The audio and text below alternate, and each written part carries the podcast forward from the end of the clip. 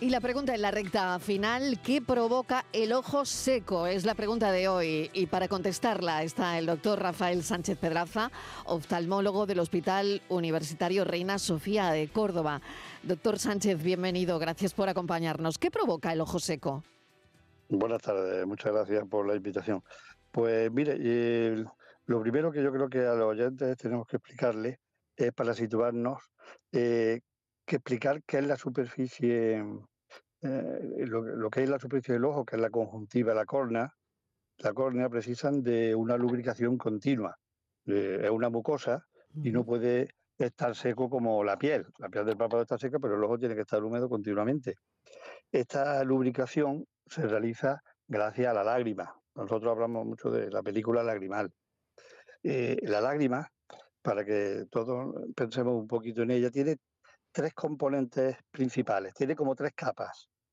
La primera, que es la que está más pegada a la córnea y a la conjuntiva, le damos la capa mucosa, y es la que está más pegada y es la que permite que haya una adherencia de esa lágrima tanto a la córnea como a la conjuntiva. Luego, la mayoría de la lágrima va a ser agua, es la capa acuosa, que es más de un 95% de la lágrima. Y eh, se produce básicamente la glándula lagrimal principal y es el componente el de mayor cantidad, pero los otros dos también son importantes, porque luego hay una capa más externa que es la capa lipídica, la capa grasa, y es la que está, la que permite, al estar en contacto con el aire, que esa lágrima dure más en el ojo. ¿vale? Entonces, eh, el palpadeo continuo que tenemos en el ojo hace que esa lágrima se extienda y se vaya reconstruyendo continuamente, y el ojo así no se seque. Eh, entonces tendremos el ojo seco, cuando se altera tanto esa, esa calidad de la lágrima como la cantidad de la película lagrimal. Y entonces en ese caso el ojo no consigue estar bien lubricado. ¿Y qué es lo mejor, doctor, para eh, ¿qué, tratamientos hay disponibles para aliviar los síntomas del ojo seco? Bueno, pues los, los tratamientos principales, en la mayoría de los casos, va a mejorar simplemente con lágrimas artificiales. Antiguamente, casi todas las lágrimas artificiales mm, y los colirios llevaban conservantes que paradójicamente además afectaban tanto a la conjuntiva y a la córnea y la dañaban. y, alteraban incluso la producción y la estabilidad de esa lágrima que tanto necesitaba el ojo. Pero hoy día, también es importante que los, oyentes conozcan que eh, recurrimos con frecuencia a colirios que no llevan conservantes, y muchas veces vienen incluso en, forma de colirio, en un bote, o vienen en monodosis. Y que al no llevar conservantes, conservantes respetan mucho, mucho más tanto la córnea como la conjuntiva y a sus células. Y no solamente eh, no utilizamos conservantes hoy día en muchos colirios de lágrimas artificiales, sino también para tratamientos crónicos, por ejemplo en la conjuntivitis alérgica crónica o en el glaucoma, que son tratamientos que necesitan uso durante muchos años de colirio.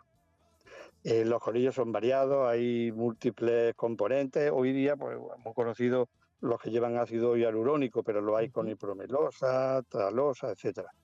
Hay muchísimos. Muchas veces esas lágrimas, además, las acompañamos por la noche de geles y de pomadas nocturnas para casos más graves.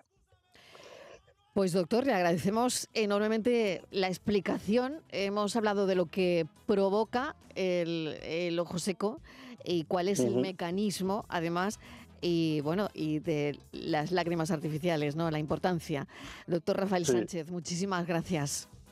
Bueno, pues muchas gracias. Simplemente si me tengo dos segundos para comentarle que luego, aparte de las lágrimas, como una cosa que está al alcance de todos, es que esas personas que tengan ojo seco, simplemente con usar gafas de sol, por ejemplo, en la calle, para evitar así el aire, el viento en los ojos, y, o a personas que estén fijando mucho la vista en un ordenador o leyendo mucho rato, lo cual provoca que parpadeemos menos y haya más sequedad, pues que descansen al ratito, sus gafas de protección en la calle y muchos con sus lágrimas van a estar perfectamente de esa manera. Buen consejo. Doctor Rafael Sánchez Pedraza, oftalmólogo del Hospital Reina Sofía de Córdoba. Mil gracias por los consejos. Nada, muchas gracias a ustedes.